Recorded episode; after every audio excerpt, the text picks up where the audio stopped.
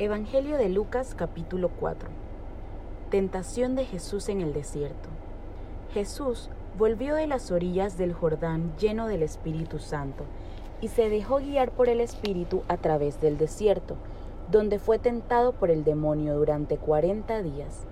En todo ese tiempo no comió nada y al final sintió hambre. Entonces el diablo le dijo, Si eres hijo de Dios, manda a esta piedra que se convierta en pan. Jesús le contestó, dice la escritura, el hombre no vive solamente de pan. Lo llevó después el diablo a un lugar más alto. Le mostró en un instante todas las naciones del mundo y le dijo, Te daré poder sobre estos pueblos y sus riquezas serán tuyas, porque me las han entregado a mí, y yo se las doy a quien quiero. Si te arrodillas y me adoras, todo será tuyo. Jesús le replicó, la escritura dice, adorarás al Señor tu Dios, y a Él solo servirás. A continuación el diablo lo llevó a Jerusalén y lo puso en la muralla más alta del desierto, diciéndole, Si tú eres hijo de Dios, tírate de aquí abajo, pues dice la escritura, Dios ordenará a sus ángeles que te protejan, y también ellos te llevarán en sus manos para que tu pie no tropiece en ninguna piedra. Jesús le dijo, también dice la escritura, no tentarás al Señor tu Dios. Al ver al diablo que había agotado todas las formas de tentación, se alejó de Jesús a la espera de otra oportunidad. En Nazaret Jesús proclama su misión. Jesús volvió a Galilea con el poder del Espíritu, y su fama corrió por toda aquella región, enseñaba en las sinagogas de los judíos y todos lo alababan. Llegó a Nazaret donde se había criado, y el sábado fue a la sinagoga como era su costumbre. Se puso de pie para hacer la lectura, y le pasaron el libro del profeta Isaías. Jesús desenrolló el libro y encontró el pasaje donde estaba escrito, El Espíritu del Señor está sobre mí él me ha ungido para llevar buenas noticias a los pobres, para anunciar la libertad a los cautivos y a los ciegos que pronto van a ver, para poner en libertad a los oprimidos y proclamar el año de gracia del Señor. Jesús entonces enrolló el libro, lo devolvió al ayudante y se sentó, mientras todos los presentes tenían los ojos fijos en él, y empezó a decirles, Hoy se cumplen estas palabras proféticas y a ustedes les llegan las noticias de ello. Todo lo aprobaban y se quedaban maravillados mientras esta proclamación de la gracia de Dios salía de sus labios y decían, pensar que es el hijo de José. Jesús les dijo, seguramente ustedes me van a recordar el dicho, médico, cúrate a ti mismo, realiza también aquí, en tu patria, lo que nos cuentan que hiciste en Cafarnaún. Y Jesús añadió, Ningún profeta es bien recibido en su patria.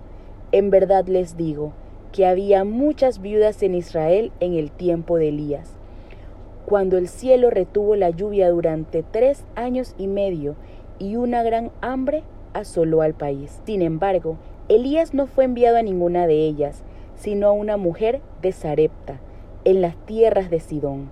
También había muchos leprosos en Israel en tiempos del profeta Eliseo, y ninguno de ellos fue curado, sino Naamán, el sirio.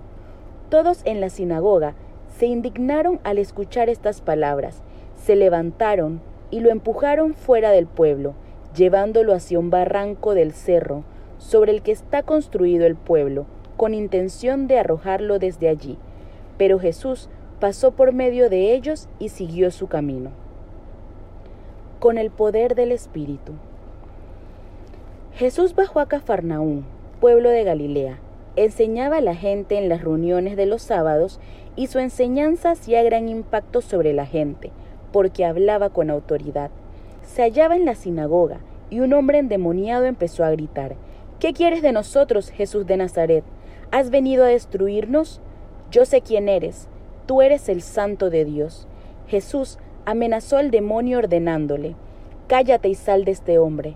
El demonio lo arrojó al suelo, pero luego salió de él sin hacerle daño alguno. La gente quedó aterrada y se decían unos a otros, ¿Qué significa esto? ¿Con qué autoridad y poder manda a los demonios? Y miren cómo se van. Con esto, la fama de Jesús se propaga por todos los alrededores. Al salir Jesús de la sinagoga, fue a casa de Simón. La suegra de Simón estaba con fiebre muy alta y le rogaron por ella. Jesús se inclinó hacia ella, dio una orden a la fiebre y ésta desapareció. Ella se levantó al instante y se puso a atenderlos. Al ponerse el sol, todos los que tenían enfermos de diversos males se los llevaban a Jesús y él los sanaba importándoles las y él los sanaba imponiéndoles las manos a cada uno. También salieron demonios de varias personas. Ellos gritaban, Tú eres el Hijo de Dios. Pero él los amenazaba y no les permitía decir que él era el Mesías, porque lo sabían. Jesús salió al amanecer y se fue a un lugar solitario.